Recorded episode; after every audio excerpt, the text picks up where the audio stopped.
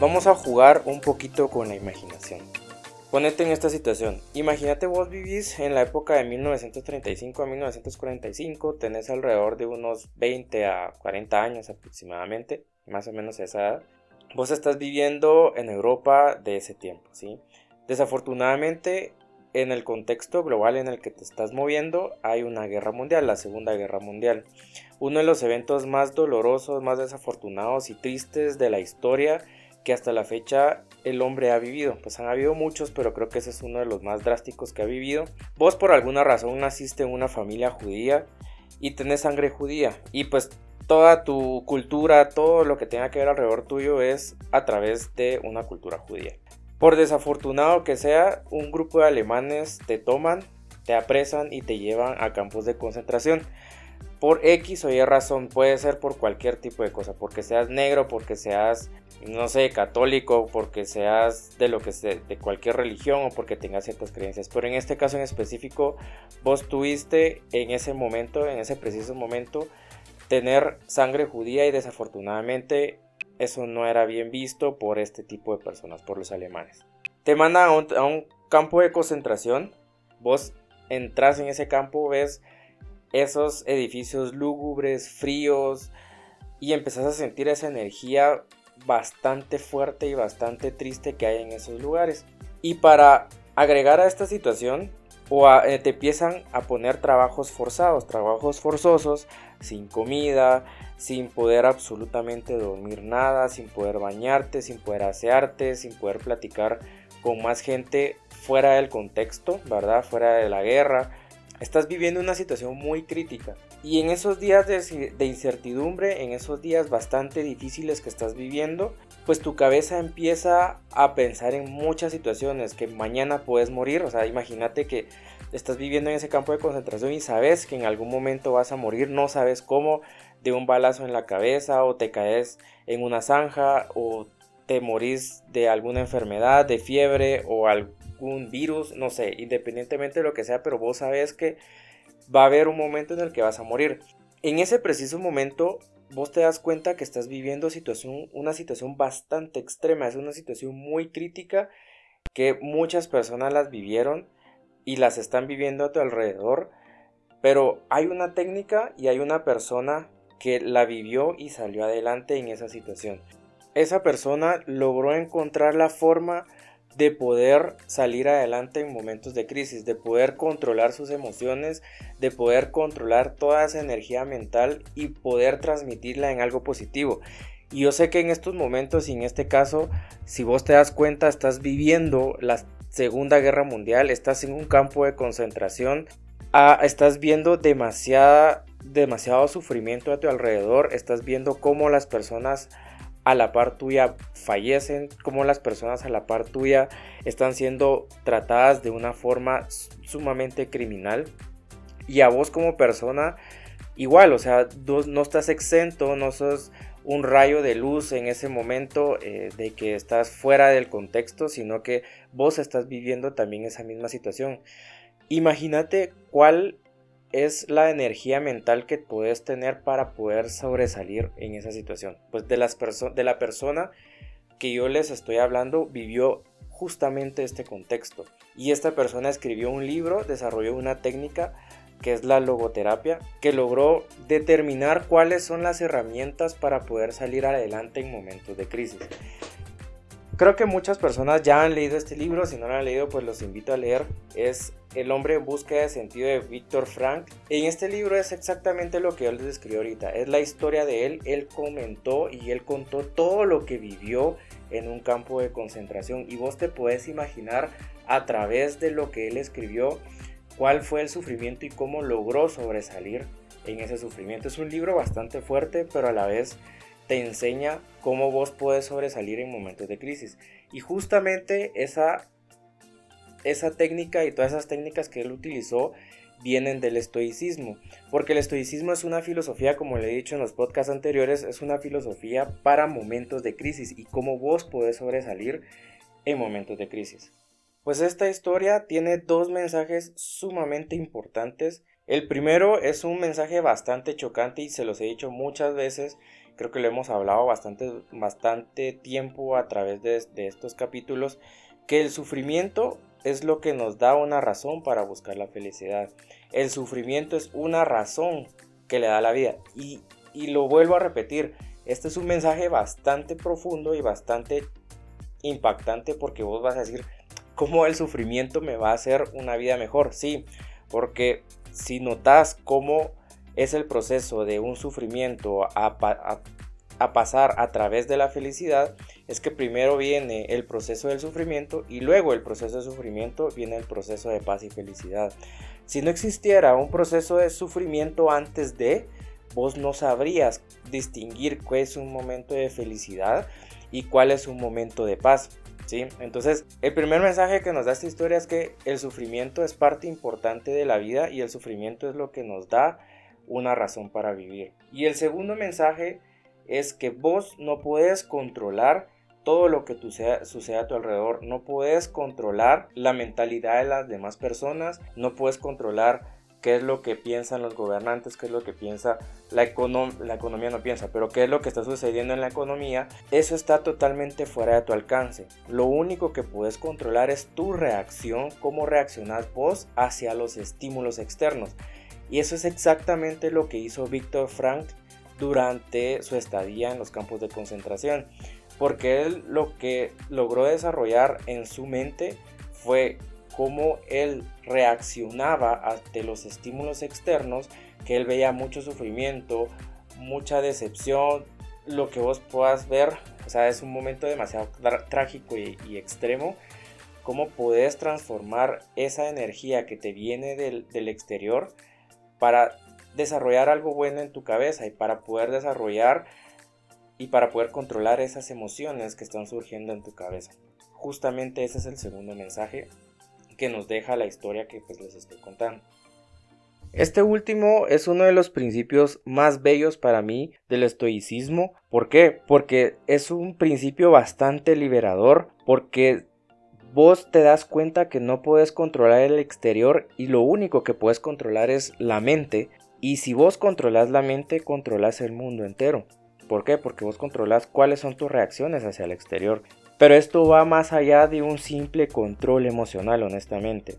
Este es el octavo capítulo y quiero hablar del octavo principio o octava regla o octavo mandamiento de los estoicos, que es neutron moralis.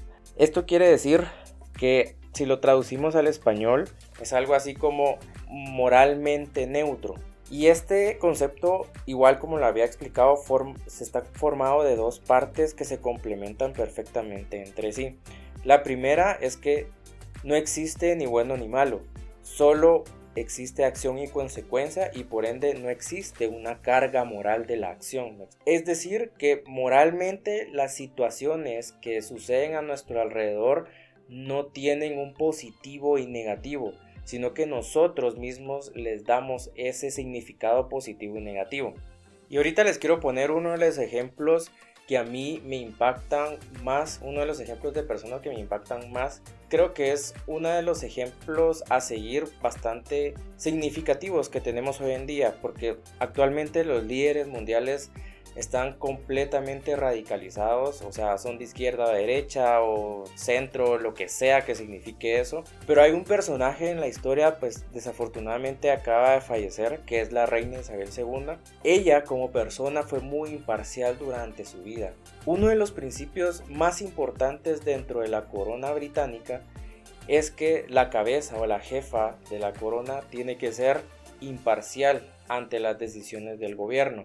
Y hay una frase bastante bonita que me gustó en la serie, ¿verdad? Que muestra la vida de ella, que le decía su madre, ser imparcial no es natural en los seres humanos. Nosotros tendemos a tomar algún bando, ya sea, no sé, pongámosle ideología, ya sea izquierda derecha, no sé. Pero siempre buscamos tener un bando porque eso nos hace sentir que estamos viviendo en comunidad. Y lo vas a ver mucho cuando una persona llega con vos y te cuenta algún secreto, te cuenta algo que le sucedió en la vida, ¿qué es lo que primeramente nosotros hacemos?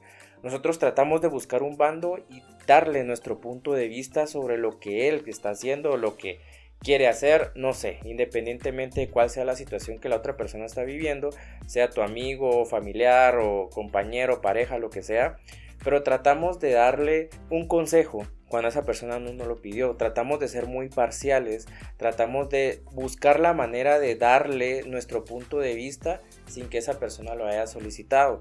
Entonces no podemos ser imparciales. Naturalmente el ser humano tiende a no poder ser imparcial y eso es un grave error que nos está llevando a nosotros a radicalizarnos. Y lo hablaba en el podcast anterior, ¿verdad? Que estamos viviendo momentos muy radicales en donde las personas piensan totalmente al extremo y no, no tenemos esa compasión y esa apertura a conocer el punto de vista del otro. Pero a lo que voy es con esta persona, durante toda su vida fue muy imparcial. Y si ustedes pueden notar la vida de ella o pueden leerla en algún lado, ser imparcial durante todo ese tiempo era muy difícil y era una de las tareas más complicadas. Sin embargo, el ser imparcial nos ayuda a ser más sabios, nos ayuda a ser más controlados en las opiniones que podamos dar hacia los demás. Y obviamente, si esa persona nos pide nuestra opinión, pues la podemos dar con todo el gusto. Pero si esa persona únicamente quiere comentarnos o lo que sea, creo que lo más importante es ser imparcial y únicamente es observar las situaciones. Esa es la primera parte de este principio que es que no hay cargas morales y nosotros tenemos que buscar la manera de ser imparciales en todo momento. El segundo, la segunda parte de este principio es que no puedes controlar todo. Todo lo que está a tu alrededor no lo puedes controlar. Si te das cuenta, se van interrelacionando estos dos conceptos que no puedes controlar cómo reaccionan las personas ante ciertos estímulos, no puedes controlar cómo se desarrolla tu ámbito empresarial, tu ámbito laboral, tu ámbito deportivo, lo que sea. Lo que único que puedes hacer es cómo es tu reacción hacia ese estímulo que estás recibiendo del exterior. Entonces, aquí se interrelacionan bastante estos dos principios o estas dos partes del principio, porque el primero te dice que vos tenés que ser muy imparcial y que no hay una carga moral positiva ni negativa y que la carga moral que nosotros le damos a algo es porque nosotros se los estamos dando así a esa acción. Y la segunda es que al no darle nosotros una carga moral y al ser muy imparciales, nosotros logramos controlar esa reacción que nosotros tenemos hacia el exterior. Entonces, es súper interesante eh, y los invito a que empecemos a practicar la imparcialidad en todo momento porque eso nos va a ayudar a desarrollarnos mejor en cualquier ámbito. Entonces vamos a hablar primero de la primera parte, que es que no existe carga moral en absolutamente nada, ya sea bien o mal, y que obviamente todo es relativo. Eh, el bien y mal, el bien y el mal son polos opuestos de un mismo de un mismo imán, por así decirlo, ¿verdad? Entonces nosotros nos movemos dentro de ese imán y dependiendo de cuál sea la carga moral que nosotros le asignemos a cierta acción, así nosotros vamos a recibir alguna reacción. Entonces todo depende del punto de vista y de tu proceso de aprendizaje cultural que tuviste desde pequeño. Con eso quiere decir que obviamente el mal y el bien no existen, o sea, no quiero decir eso, que pues obviamente dentro del ámbito del universo sé que hay, sé que hay energías malas y sé que hay energías buenas, pero no voy a eso, voy a la carga moral que nosotros le damos a ciertas acciones. Como un ejemplo bastante, creo que bastante gráfico de lo que nosotros podemos vivir como carga moral. Digamos, yo vivo en Latinoamérica, pero si yo voy a la India va a ser un cambio cultural completamente distinto. Aquí en Latinoamérica comer carne de vaca, de buey o lo que sea está aceptable para la sociedad, ¿sí? O sea, moralmente no tiene una carga negativa, vos no vas a recibir algún castigo por consumir carne de vaca, por ejemplo. Pero en la India es totalmente distinto. En la India sí existe una carga moral negativa porque eh, la vaca y el buey son animales sagrados. Las cargas morales son totalmente distintas. Aquí en Latinoamérica es bueno, o sea, para nosotros los latinoamericanos puede ser bueno, pero que no se consuma carne de vaca para nosotros puede ser malo, por ejemplo. Pero para un indio que es está en su país, comer carne de vaca, o sea, ver a los latinoamericanos comer carne de vaca es una aberración, por así decirlo, o sea, es malo, no es algo socialmente aceptable.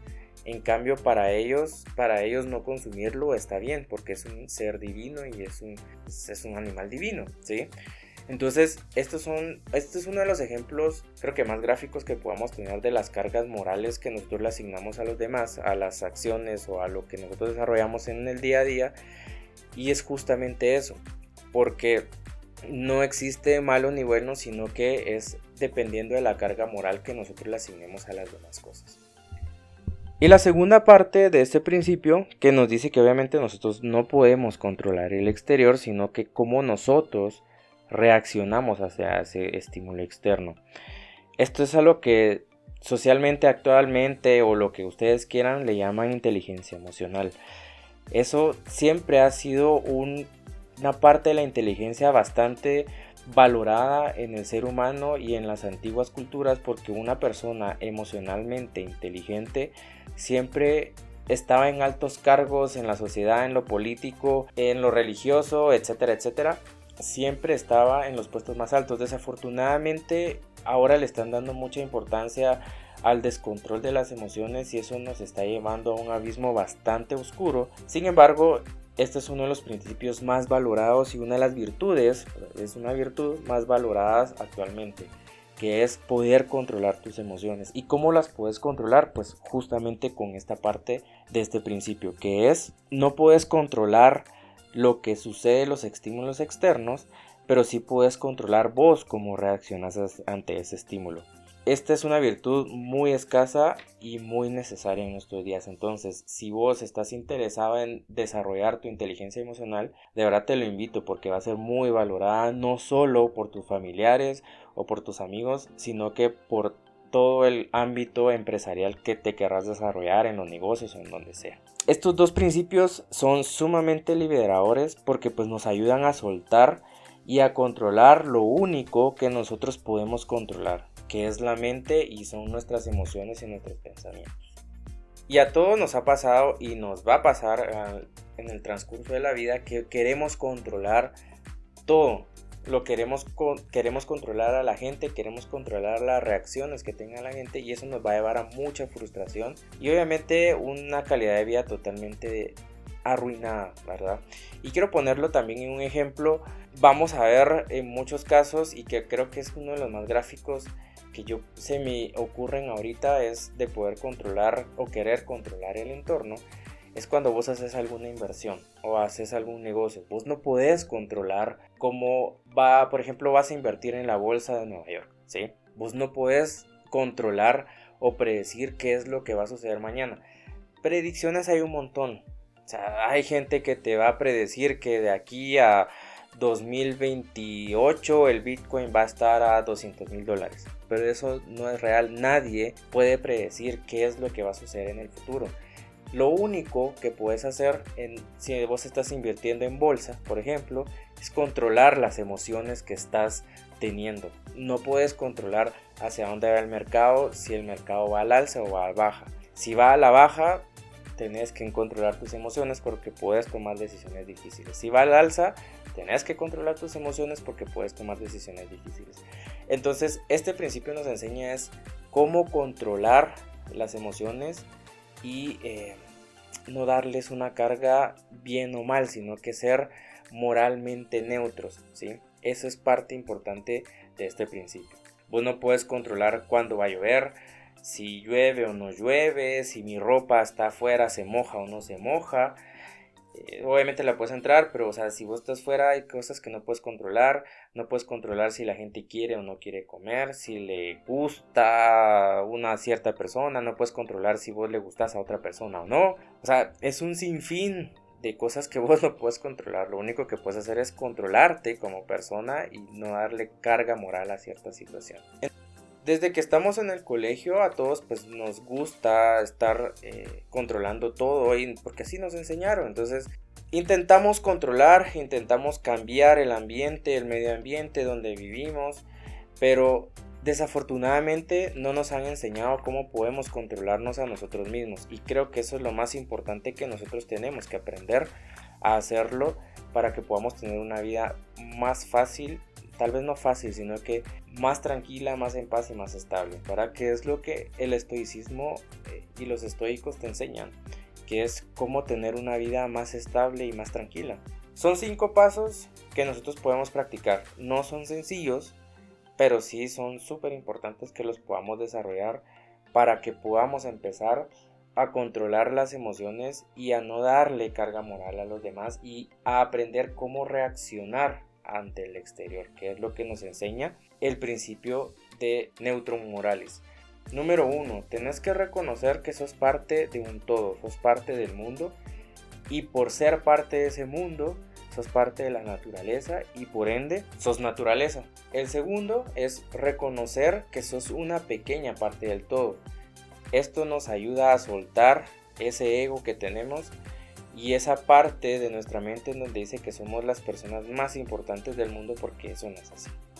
Creo que eh, parte de este principio es que nosotros tenemos que empezar a reconocernos como un granito de arena en un universo eh, excesivamente grande. Tercer paso, reconocer que no eres tan importante como vos pensabas que eras, que eso va unido a lo anterior, que vas a reconocer que sos, que tenés ciertas debilidades, pero yo le voy a llamar oportunidades de mejora, ¿sí? Número 4, que no puedes controlar las reacciones de los demás. Eso es súper importante. Y aquí quiero poner mucho énfasis en esto porque a todos nos ha pasado que vamos en la calle o que vamos manejando o que estamos en algún lugar o que sos del servicio al cliente o que estás haciendo un cobro de algo que te insultan. O sea, la gente te insulta, te dice un montón de cosas. Lo que te digo es que no puedes ser el basurero de las demás personas. Por ejemplo, vos sos un cajero de banco y te, te confundís o por alguna extraña razón el cliente te da algún número de cuenta malo, yo qué sé, ¿verdad? Pero hubo un error en la transacción o lo que sea. El cliente empieza eufórico con vos y te empieza a alegar, te empieza a insultar y a hacer un montón de dramas dentro de tu área de trabajo. ¿Qué es lo que vos puedes hacer en ese caso? Primero, eh, tenés, tenés dos opciones y siempre tenés dos caminos. El primero es no ser el basurero de los insultos y lo que sea, comprender a la otra persona, tal vez no desde el punto de vista de que sí tiene la razón, pero comprender de que lo que esa persona está sintiendo no tiene que afectarte a vos como, como, como individuo, sino que vos puedes reaccionar ante ese estímulo externo negativo de una forma positiva, ya sea quedándote callado, aguantándote eso, levantando yéndote, no sé, o apoyarte con alguien más, con tu gerente, con lo que sea, ¿verdad? Entonces, depende mucho de cuál sea la reacción que vos tomes, ¿sí? Porque vos no puedes controlar, vos no puedes controlar que la otra persona no te vaya a alegar, no puedes controlar si esa persona tuvo un mal día hoy, eso no lo sabes. Entonces, si vos dejas que esa persona controle tu reacción, vos le estás dando el control a la otra persona de qué es lo que va a hacer, cómo vas a reaccionar. Entonces, en una pelea siempre es, siempre hay dos partes, ¿sí? La que obviamente eh, acciona y la que reacciona. La que tiene el control y debería tener el control es la que va a reaccionar. Dependiendo de tu reacción es como vos le des el control a la otra persona o no. Y la otra forma eh, que, pues, que, sucede cuando o que reacciona, eh, o que vos puedes reaccionar es siendo reactivo, ¿sí? Eso quiere decir que reacciones de una mala forma y empeces a gritarte con la otra persona. Entonces, ¿qué sucede? Pues ya le diste tu control a la otra persona, ya le diste ese, esa puerta, ya le abriste la puerta a tu casa para que entrara, te insultara y vos empezaras a insultar y se vuelve una espiral ascendente en donde todo mundo se insulta, se alega y empiezan a decir un montón de cosas. Este mismo ejemplo lo podemos tomar también con relaciones familiares, porque en las relaciones familiares es lo más difícil que puedas eh, llevar a cabo, o sea, desde el punto de vista de cuando estás enojado puedes decir cosas que no, tal vez normalmente no lo harías, pero a eso voy, o sea, no puedes ser el basurero de la otra persona y que te tire tus malas energías, tus malas vibras y que únicamente vos podés tomar una decisión. Si lo tomas desde un punto de vista que te valga madre lo que haga, por ejemplo, y que pues comprendes y o vos tomas una reacción totalmente dañina.